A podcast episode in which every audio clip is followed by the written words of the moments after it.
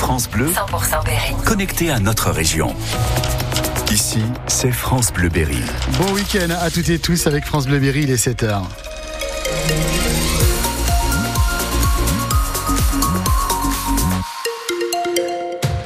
Les infos, c'est le Marie. Et d'abord la météo, Christophe, attention sur la route, il y a du brouillard. Exactement, ce matin, et puis c'est euh, calme, variable et doux pour ce samedi, 17 février, actuellement des températures entre 3 et 8 degrés.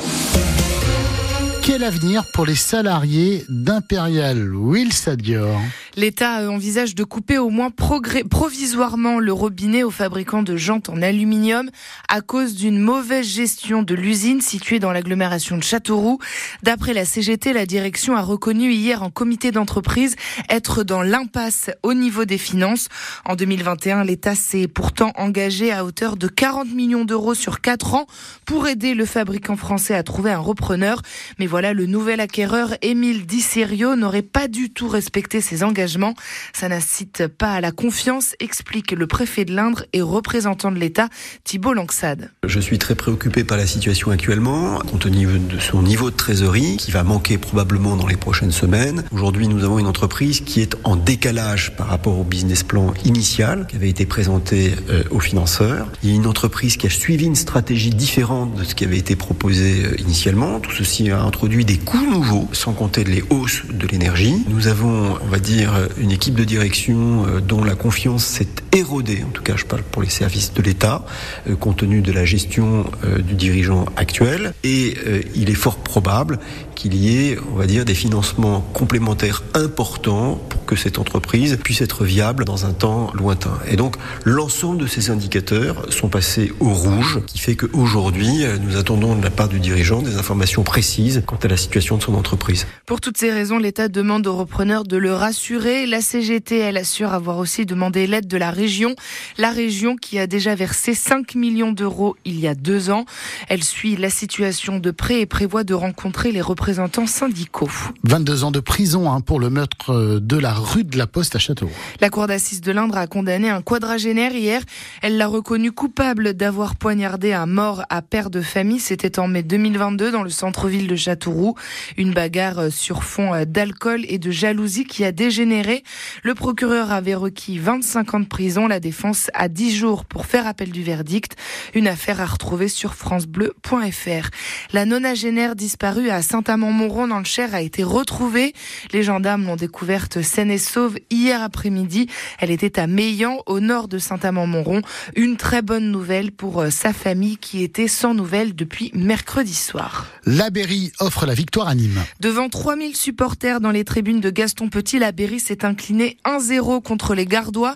Un but inscrit contre son camp par le défenseur castelroussin Baptiste Guillot à la 89e minute.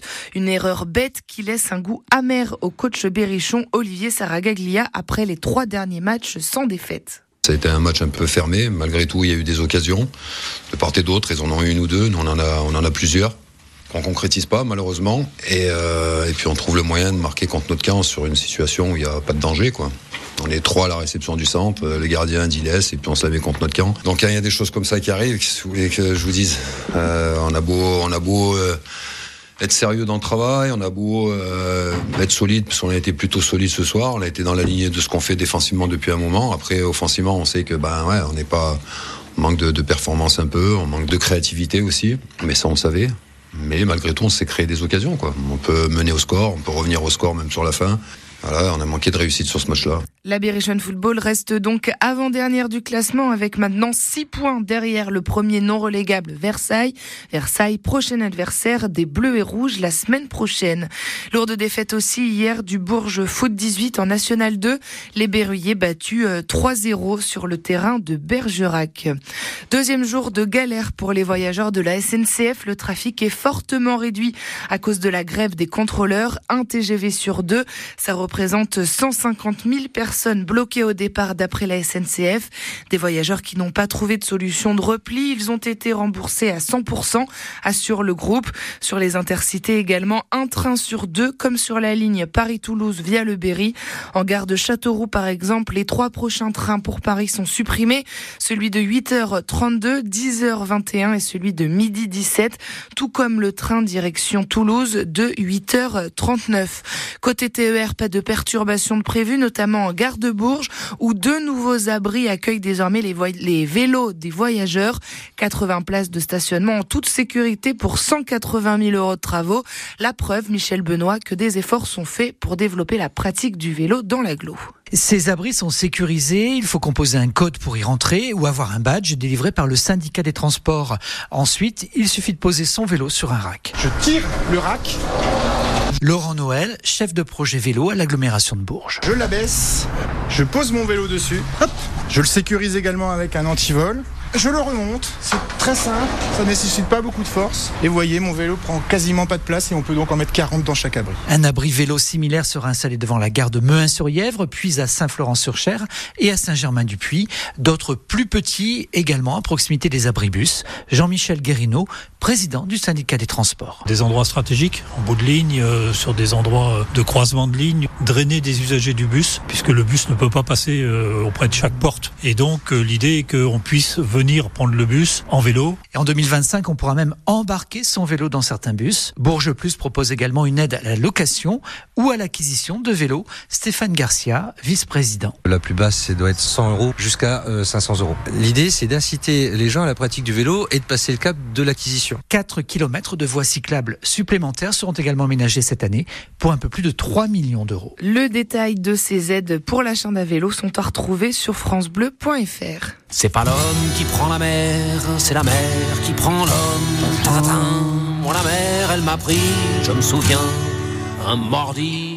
Après Véronique Sanson, hier, autour de Renault de retrouver son public à Déol. Le chanteur est ce soir sur la scène du Mac 36. L'interprète du Mistral gagnant est de retour avec sa tournée Dans mes cordes. Le concert est à 20h. Il reste encore des places à partir de 39 euros. Dès que le vent soufflera, je repartira. Dès que les vents tourneront, nous nous en allerons.